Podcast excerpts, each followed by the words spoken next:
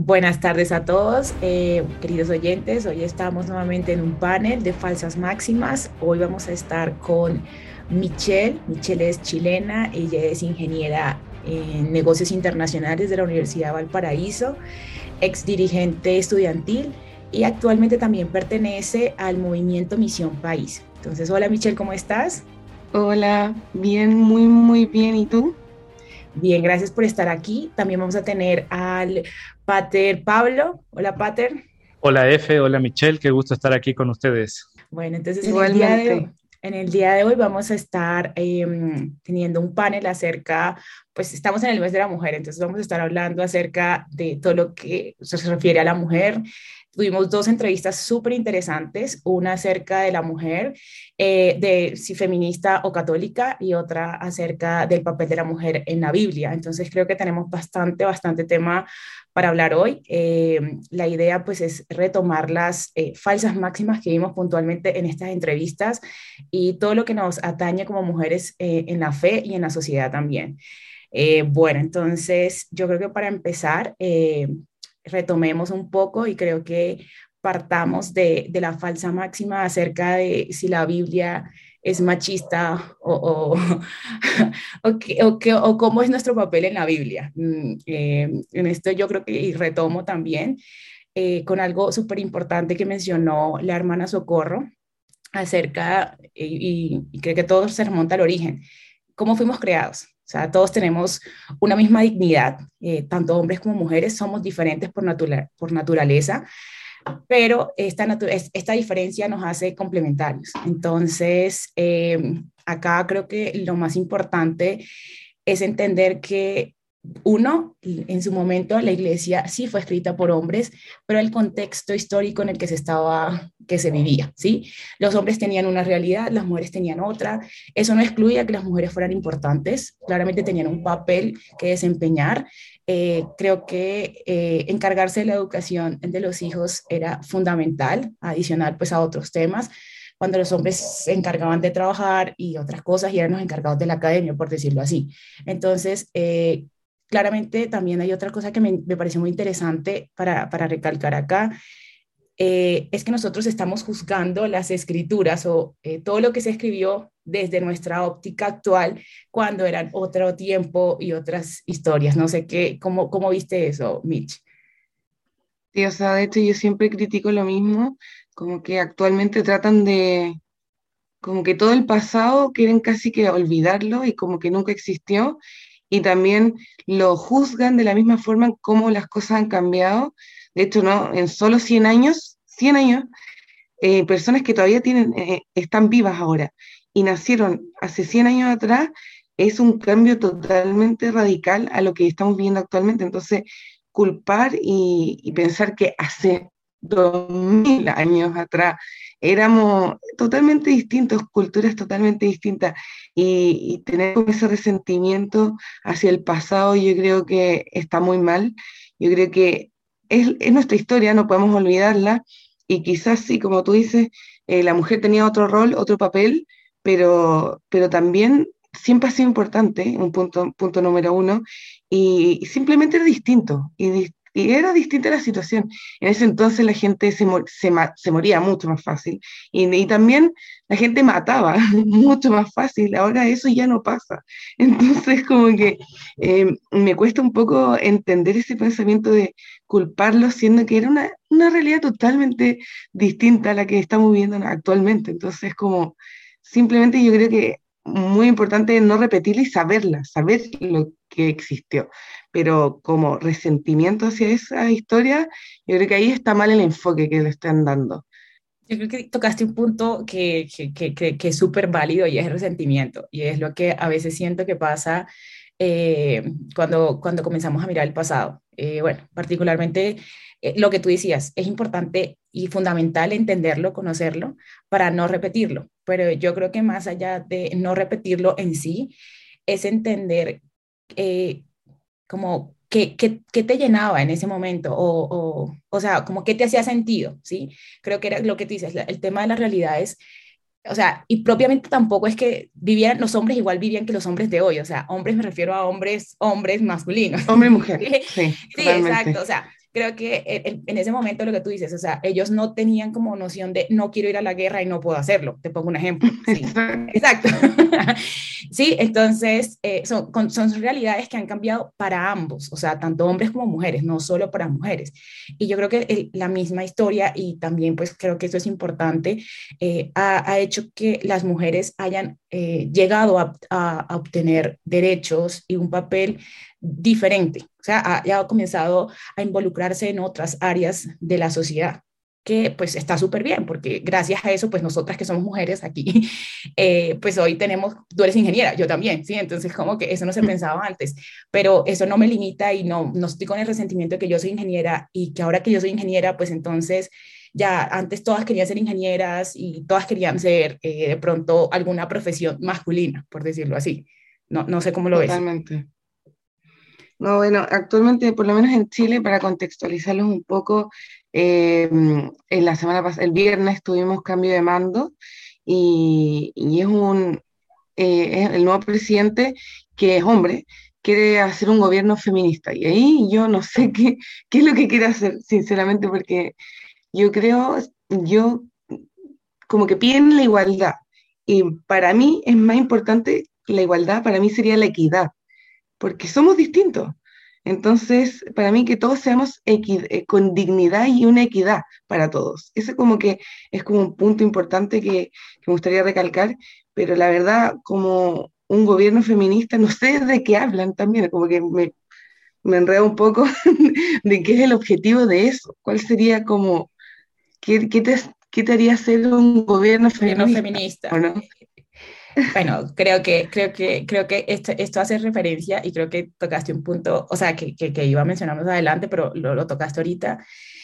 Y, y, yo creo que en tema, el, tema de las luchas o, o, de la, o sea, como esa, esa, esa, esa intención de, de buscar una, como el reconocimiento de derechos para mujeres está bien. Y creo que en eso lo comparto, o sea, es importante que nosotras tengamos derechos y, que se nos reconozcan muchas otras cosas, pero teniendo en cuenta nuestra realidad como mujeres, no en igualdad con los hombres, porque pues somos diferentes, ¿sí? O sea, no es lo mismo un hombre, y, eso también lo mencionan en, en otra de las entrevistas, es que un hombre no necesita una licencia de maternidad porque no, no es el que da vida, o sea, propiamente no es el que se embaraza y no es el que tiene que cuidar al niño la primera etapa de su vida, ¿sí? O sea, y, y, creo que hacia allá también hay otro punto y es que hay gobiernos, y no sé, bueno, acá en Colombia funciona y eso me ha parecido muy bonito, es que eh, en esa equidad que tú mencionas, para hacerlo referente ahorita con el tema de la licencia de maternidad, es que solamente la licencia de maternidad estaba enfocada en la mujer, que no es larga, pero está enfocada en la, en la mujer. Pero ahora también el hombre es partícipe de esa licencia de maternidad, porque pues me parece súper válido, o sea, los dos crían, o sea, la mujer sola no es la que tiene un hijo, ¿sí? Eh, pero, pero creo que retomando lo que tú dices, eh, que, que, se busque una igualdad entre hombres y mujeres, sí, como que a veces no, no tiene mucho sentido porque en sí no lo vamos a hacer. Eh, creo que la palabra correcta creo que sí sería equidad, porque también en esta lucha como de reconocimiento de derechos de la mujer, se, se, comienza a tildar al hombre como si el hombre en sí fuera el, el, culpable. Y cuando hay muchas mujeres machistas también. O sea, el machismo, machismo existe para hombres y para mujeres, no solamente para mujeres. Eh, para hombres, disculpen. Entonces, yo creo que sí es, una, es, un, es un cambio de entender qué es lo que necesita cada uno, eh, como evidenciarlo, y que, esa, esa, y que eso nos sirva para que entre unos y otros nos complementemos, que al final es, es lo, que, lo que termina funcionando. O sea, la sociedad va a andar cuando todos, hombres y mujeres, estemos complementados y estemos trabajando en sinergia, no cada uno por su lado y buscando sus derechos, porque si no creo que vamos a seguir en esta lucha toda la vida. Exacto. Bueno, acá también en Chile antes eh, pasó lo mismo con el tema de, la maternidad. Ahora los, padres también pueden pedir, mm, creo que menos meses, pero también pueden tener como una licencia para ser parte de la crianza, que yo también igual que tú, estoy totalmente de acuerdo con ese tipo de, leyes. Bueno, eh, sí, sí, sí, o sea, creo que, creo que este es un tema crucial, no solamente la, o sea, creo que la licencia de maternidad es un punto para las mujeres que, que, lo quieren, que, quieren vivir esa maternidad, pero no es el único punto, o sea, creo que es el más evidente porque lo, vemos, lo, lo vemos pero creo que hay otra, otras, eh, otra, otras cosas como la brecha salarial, por ejemplo, que, que es como una lucha que se tiene constantemente eh, en diferentes países, porque no es justo que una mujer y un hombre que se desempeñen en el mismo rol eh, tengan, tengan, el mismo, eh, tengan diferentes salarios. Bueno, aquí vamos a tener la voz masculina. Hola. fíjense que acá están, están saliendo como varios temas, ¿no? Primero, a propósito de, de la Biblia, que se comentó que eh, que si es misógina, que si no es misógina, saltamos al tema de comprender también las cosas en su contexto, que la diversidad cultural eh, no necesariamente hace más o menos al varón o a la mujer, eh, y de acá saltando como culturalmente hemos ido repasando ciertas expresiones, pero acá se, me hace importante también recalcar algo, que, algo que está de trasfondo, que, que de algún modo u otro estamos todos de acuerdo, que es que eh, hoy por hoy hay un reclamo muy fuerte de reivindicación de dignidad de la mujer este, a través de distintos modos. Y algo que hemos estado trabajando en el programa es que esta reivindicación tiene muchas maneras de darse, algunas que son más justas y otras que son menos justas. Y la verdad es que en este momento, si ustedes me lo permiten, a mí me gustaría citar, tengo una amiga en Facebook que estuvo apoyando las marchas del 8M y no sé qué. Eh, ella es católica, ella dirige, e incluso fue dirigente este, en un movimiento de, muy, fuerte, juvenil católico, y, y, ponía algo que realmente me parece que nos tiene que hacer eco en cuanto a algunos reclamos que se hacen que nosotros compartimos. ¿Y por qué me voy a permitir hacer este paréntesis ¿no? o introducir? Porque es que y, lo platicábamos, ¿no? Este, F, Michelle, eh, justo antes de empezar el programa. Luego nos pasa mucho que, eh, a ver, e, en nuestro ámbito parece que o somos católicos o este, se es feminista, ¿no? Y que es incompatible. Cuando de fondo lo que hace la fe y lo que nos ayuda a hacer la fe es tener sensibilidad con la realidad y teniendo sensibilidad con la realidad, buscar en la salvación que Cristo nos ha traído una solución. Entonces, el post que hizo esta chica a mí me encantó y creo que habla de una sensibilidad que compartimos y por la cual hay que luchar. Entonces, este, dice así lo siguiente, ¿no? Este, dice, me gustaría que ya dejáramos atrás algunas cosas y de pronto me topo con, y dice, reuniones académicas para hablar de la violencia contra la mujer, donde los hombres hacen uso de la voz para preguntar, y nosotros no tenemos derecho, a nosotros no nos están matando. Espacios laborales donde los puestos de decisión los ocupan los hombres y te sugieren mejor no decir nada para que no crean que eres conflictiva. Mesas de trabajo donde se escuchan solo las propuestas planteadas por hombres. Diálogos sobre los derechos de la mujer en la que solo intervienen varones. Chistes machistas de los que se espera que me ría. Amigas que cada vez se trasladan que cada vez que se trasladan de noche me mandan su ubicación en vivo, calles por las que no puedo transitar sola, actividades que es mejor dejar de hacer porque no son seguras para una mujer instituciones que solo se pintan para la foto y no accionan con una auténtica perspectiva de género, mujeres que tienen miedo de denunciar, feminicidios impunes, familiares de mujeres víctimas y desaparecidas.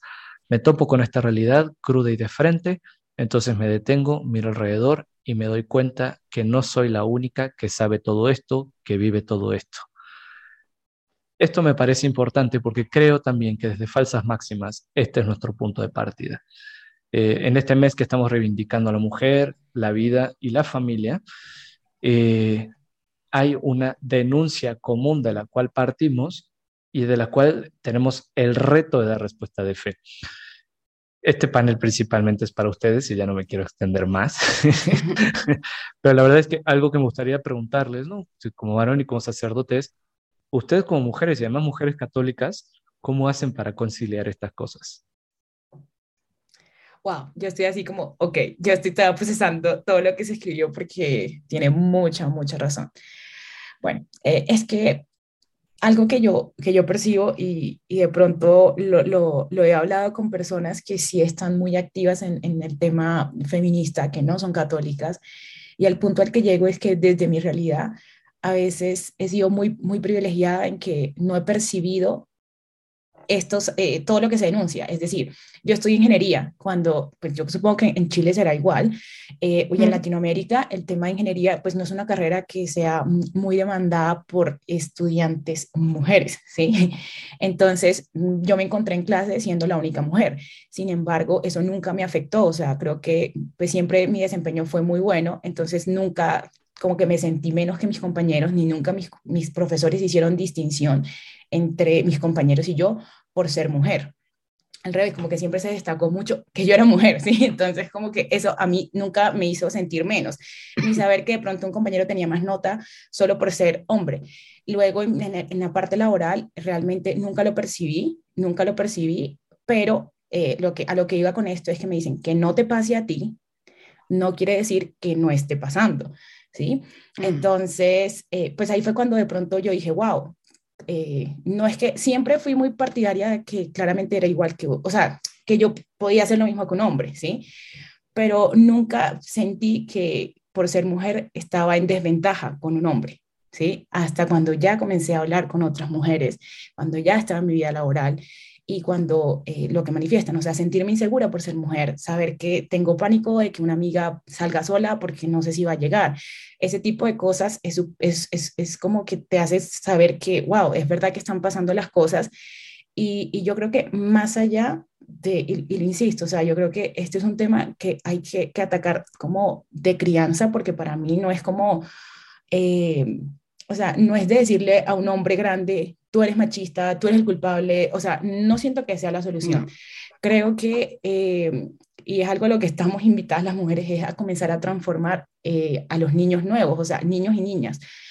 ¿Por qué? Porque si tú no le enseñas a un niño a que tiene que respetar a su compañera, porque sí, porque, porque ella vale igual que él, porque ella no tiene que hacerle nada porque él sea hombre, pues esto nunca va a cambiar, por lo que decíamos. El tema es que nosotros vamos avanzando y ya el que se quedó, ya el que viene criado de una manera, pues pasa así. Y es muy chistoso, o sea, a mí me pasa con alguna con familia que me dicen como cosas y yo digo, pero ¿por qué tengo que hacer eso yo solamente porque soy mujer? ¿Sí? Entonces, eh, yo creo que, eh, o sea, como que lo que yo siempre he pensado es que la transformación real va a ser con educación y con educación de las nuevas generaciones, porque ellos son los que van a poder ver esa equidad entre unos y otros y no seguir como en ese ciclo de machismo y de un feminismo radical, porque creo que ninguno de los dos está aportando ni está llevando a la solución real. Tampoco viví mucho nunca, de hecho, el tema machista como dentro de la universidad, ¿no? Y también no solamente somos mujeres, a las que les iba mejor en temas de nota académicamente eran a las mujeres y no a los hombres. Por lo menos En, mi, universidad. la mía también. pero, pero sí me ha pasado más como temas como callejeros, eso sí, ahí, ahí lo he visto y es real, es desagradable y pero también yo creo, como opino igual que tú, siento que tiene que ser una educación desde, desde pequeños y enseñar a los niños que todos somos iguales ante la ley y, y que tenemos que respetarnos, pero culparlo o como en el fondo tener mucho odio, quizás la palabra, o, pero enojo hacia las personas que son machistas, yo creo que no, no va por ahí la cosa, porque ellos fueron criados así y, y, no podemos culparlos por eso. Y no solamente a hombres, sino que también a mujeres. Mujeres. Mi, mamá, por ejemplo, de repente, ¿por qué no le sirves a, a mi pololo? Y acá le decimos los novios pololo, eh, ¿por qué no le sirves más comida? Y es como, pero él se puede servir solo.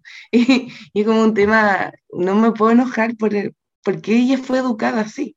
Entonces ahí está el punto de, la, de las feministas más radicales, que en el fondo como que se enojan y es como, y como que uno tiene que, obligan a personas de ya más edad a cambiar su mentalidad, siendo que de verdad es un proceso muy largo que no creo que ellos alcancen a tenerlo. Y si pueden, bacán, pero si no, no, no hay que culparlos, yo creo que eso es importante. y, preocuparnos de las nuevas generaciones. Y que, y que esa, esa es, o sea, yo siento que la energía que uno puede gastarse en tratar de cambiarle la mentalidad a una persona mayor va a ser demasiada en comparación con lo que tú puedes invertir en educación para eh, como niños en preescolar, primaria. Eh, o sea, es como que yo digo, ¿en qué estás invirtiendo tus esfuerzos? Y a veces siento que hay ese desgaste, porque para mí lo que tú dijiste es súper, o sea, es que siento que a veces, y, yo creo que en su momento yo llegué a ser o pensar un poco feminista, y no es que no ahora, pero la cosa es que sentir tanta rabia de una persona, a mí particularmente me desgasta. Es como que yo digo, no, pues no me gusta estar en un lugar, o no siento que mm. vaya yo a sentirme bien, como que reivindicándome con odio, o sea, como que siento que, que no es la manera. Bueno, eh, es una, esto es súper paréntesis, porque igual no todas son así tampoco, no hay que juzgar y no hay que encasillar a todas, ¿no?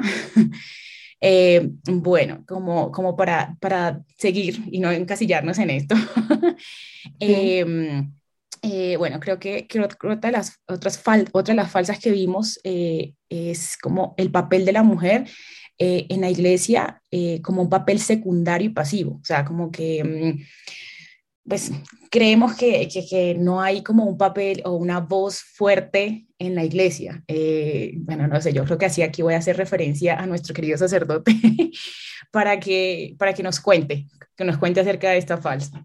Oh, muchas gracias, Efe. Pero fíjate que antes de hablar en lo personal, me gustaría escucharlas a ustedes. O sea, e, esa falsa máxima, ¿no? De que la mujer no tiene papel en la, en la iglesia. Eh, si yo empiezo a hablar ya, la voy a validar. eh, pero pero porque además tengo, tengo mi perspectiva, le, vivo de una manera, soy sacerdote, pertenezco a la jerarquía, o sea, encarno muchas cosas, ya sea que para validar o para falsear esa máxima, ¿no? Pero en realidad me gustaría, desde ustedes, cómo ustedes lo han vivido.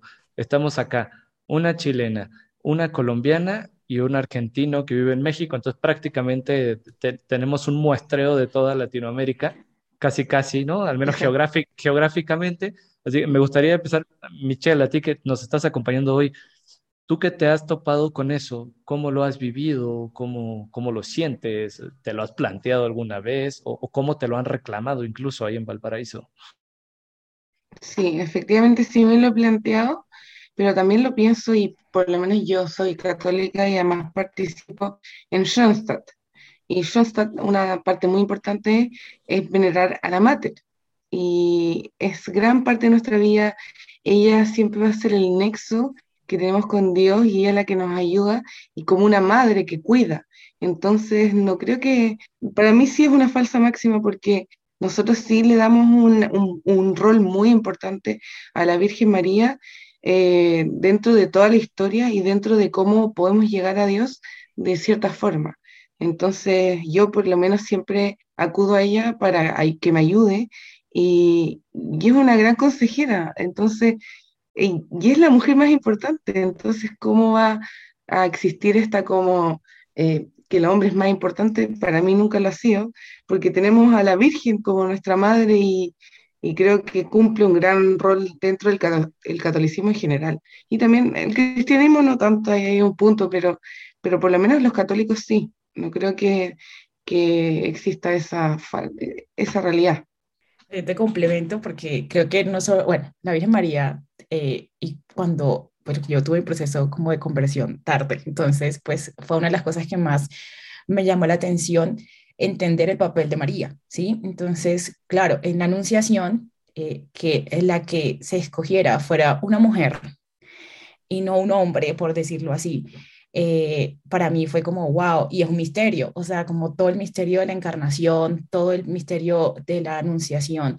en sí, creo que es una responsabilidad gigante que nadie entiende, o sea, yo creo que una persona, y creo que ahí está el tema de libertad, por eso digo, no creo que no, que tengamos un papel secundario y un papel pasivo, porque darle toda esa responsabilidad de la salvación, de, pues sí, de llevar en su vientre al que iba a ser el Salvador, a una mujer, a una niña, porque pues era un adolescente, eh, no, me parece, no me parece pequeño, ¿sí? Entonces yo decía, ¿cómo, cómo le restan importancia eh, o cómo no entienden y cómo las mujeres no se apropian de todo lo que la Virgen María eh, logró?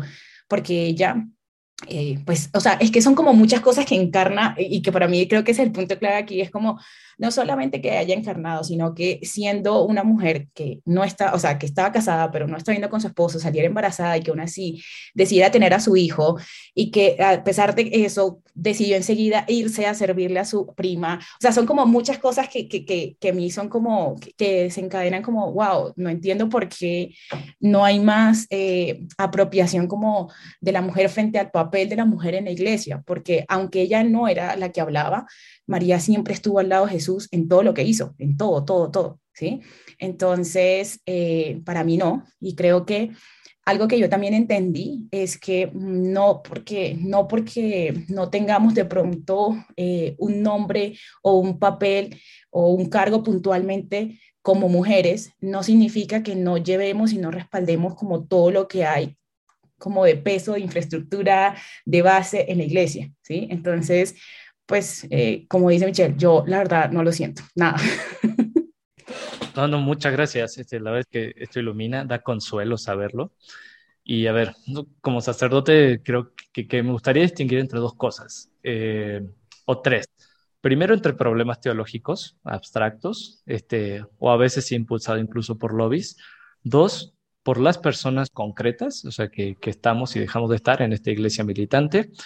Y tres, por la verdad teológica que es la iglesia. ¿no? a, lo primero voy. Yo creo que muchas veces las acusaciones de que la mujer no es parte de la iglesia eh, parten, eh, o que no participa o que no tiene un rol, parte muchas veces de una mala comprensión de la iglesia, una comprensión incompleta, o sea, de, de identificar la iglesia con la mm. jerarquía.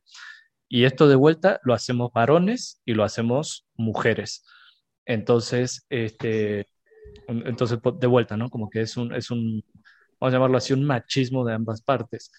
Eh, y, es un error teológico porque la iglesia no es la jerarquía solamente, la iglesia es el conjunto de bautizados que eh, camina en torno a Cristo hacia la patria celestial. en ese sentido, como conjunto de bautizados, todos participamos de la iglesia y de un modo activo aportando lo que Dios nos ha pedido aportar y los dones que Dios nos ha dado y nuestros talentos que Dios nos ha dado para el bien común de la salvación universal. Y, en ese sentido creo que tenemos que trabajar por hacer más conscientes. La iglesia no es solo la jerarquía eh, y no porque tengamos diversos papeles complementarios hay que hacer menos a mi hermano acá, o, a mi hermana, ¿no? Que es el caso concreto. Yo acá utilizaría la expresión que utiliza San Pablo desde la iglesia como cuerpo, ¿no? Entonces, la iglesia es un cuerpo y en un cuerpo, este, algunos son corazón, otros son manos, otros son estómago, otros son pies, otros son boca, otros son ojos. Bueno, del mismo modo en la iglesia, ¿no? En la iglesia cada quien cumple un rol y ninguna parte del cuerpo le puede decir a la otra, yo no te necesito. Eh, en el segundo punto, en cuanto a los errores de las personas concretas que estamos en la iglesia, o sea, la verdad es que muchas veces sí hay que decir, eh, existimos sacerdotes bastante misóginos y que hacemos daño. O sea, pretender que esa realidad no existe eh, está mal, o sea, está mal, es mm. algo que tiene que estar. de vuelta, yo como sacerdote, nacido en Argentina, ahora viviendo en México, habiendo estado, gracias a Dios, este, en los hermosos países de Chile y de Colombia. Eh, sí puedo decir, no me parece que sea algo estructural, pero sí creo que cada uno de nosotros somos hijos de nuestro tiempo. Entonces, sí se ve una tendencia muy fuerte en donde ha habido familias con ciertas figuras masculinas muy fuertes y cierto desprecio a la mujer. Eso después se traduce en un ministerio sacerdotal de una característica bastante misógino o cuando hay desviaciones afectivas o de rigidez, como diría el Papa Francisco, ahí también se presenta, pero justo e, es, muy importante ver que se presentan en situaciones que uno dice no son normales, o sea, realmente uno las puede ver como patologías. Y el hecho de que seamos capaces de verlas como patologías nos abre los ojos y nos dice, gracias a Dios, no, está algo, no es algo normalizado en cuanto que propuesto para ejemplo de seguimiento. Y esas serían las cosas que diría, ¿no? Había estado el tercer punto de los errores teológicos, pero bueno, creo que otra vez eh, se empata con el primero. Pero sí, a ver, creo que todos tenemos que trabajar por ver el papel de la mujer. Creo que no tenemos que identificar el papel de la mujer con el papel de la jerarquía. Y, y, además es algo obvio, o sea, ya algo muy existencial.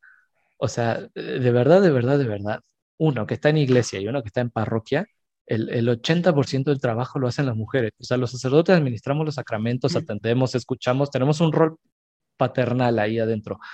Pero, o sea, cualquier persona que está mínimamente metido eh, en la iglesia, eh, le, le, mega consta como evidente que sin la mujer no se sostiene para nada. Estoy totalmente de acuerdo con eso. Lo mismo pasa acá en iglesia.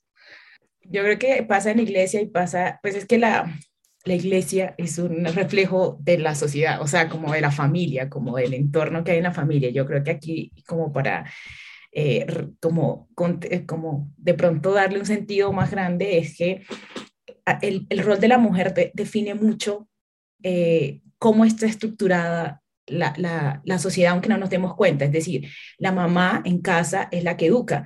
Si de pronto la mamá no tiene un papel eh, fuerte en la casa, eso se va a ver reflejado en los niños, que dijo el padre, o sea, como van a tener de pronto eh, patologías o van a tener de pronto eh, carencias y, eso lo van a reflejar en la sociedad. La sociedad, ya estamos hablando de sociedad civil y sociedad iglesia también, ¿sí?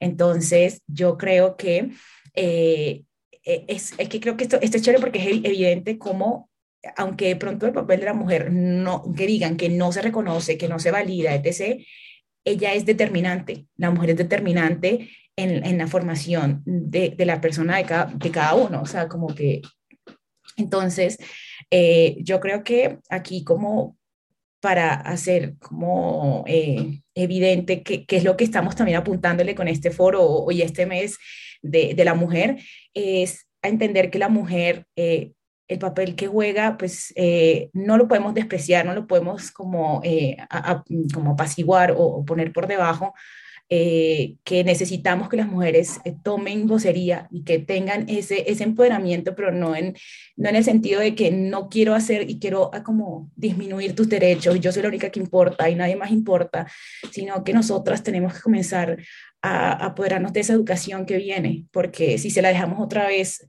o sea, si la dejamos en manos de alguien que no es consciente de que hay que educar con amor, de que hay que enseñar para que entendamos las diferencias y que nos complementemos, eh, creo que vamos a repetir ciclos y no estamos avanzando.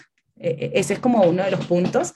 Em, creo que también el llamado sería no solo a las mujeres, claramente, pero aquí también nos están escuchando hombres. Entonces, eh, hombres necesitamos, como, como se ha invitado ya, sean hombres, sean hombres, pero a la luz de la vida de Cristo, ¿sí? Hombres que, que le den el valor y, que reconozcan eh, el, la, la, necesidad en el otro, ¿sí? No solamente en la mujer propiamente, o sea, no es que la mujer es la única que necesite, sino que, que tengan esa capacidad de poder generar afectividad entre ustedes mismos, porque creo que también estamos llegando a ese punto de, de, de tanta rigidez en que eh, solo nosotros, o sea, como cada uno en su bando y no es la idea, ¿no? Eh, bueno, no sé, esta es mi parte, no sé, Michelle, ayúdame aquí a, a completar, como eh, a retomar y a, y a, completar, sí, como a qué estamos llamados y, a, y la invitación ahorita eh, con este panel. O sea, yo comparto, yo creo que eh, sí, el feminismo quizás el que estamos viendo actualmente sería una como tipo ya en, a futuro parte de la historia sería como la tercera ola del feminismo eh, sí hizo repensar a todos de lo que está pasando.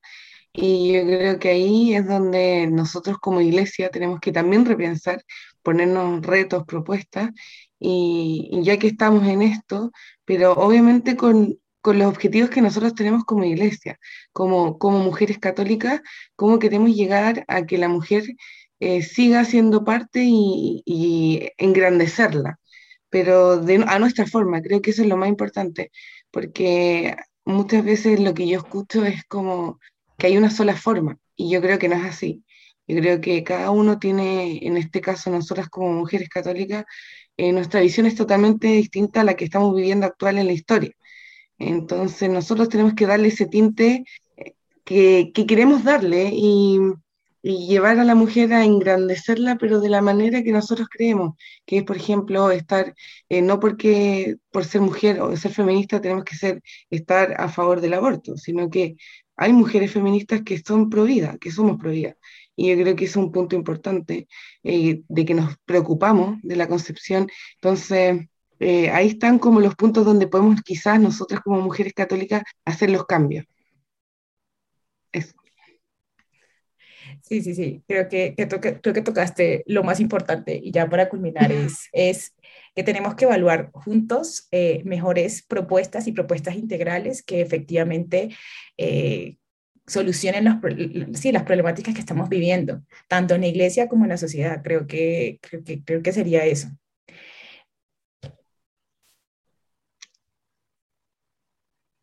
Muchas gracias. Yo a mí me gustaría concluir esto con palabras de San Juan Pablo II y es aprovechando que están ustedes dos y ah, en ustedes en ustedes también a todo el equipo de Falsas Máximas eh, decirles gracias. Y como San Juan Pablo II lo hizo mejor que uno, voy a citarlo a él.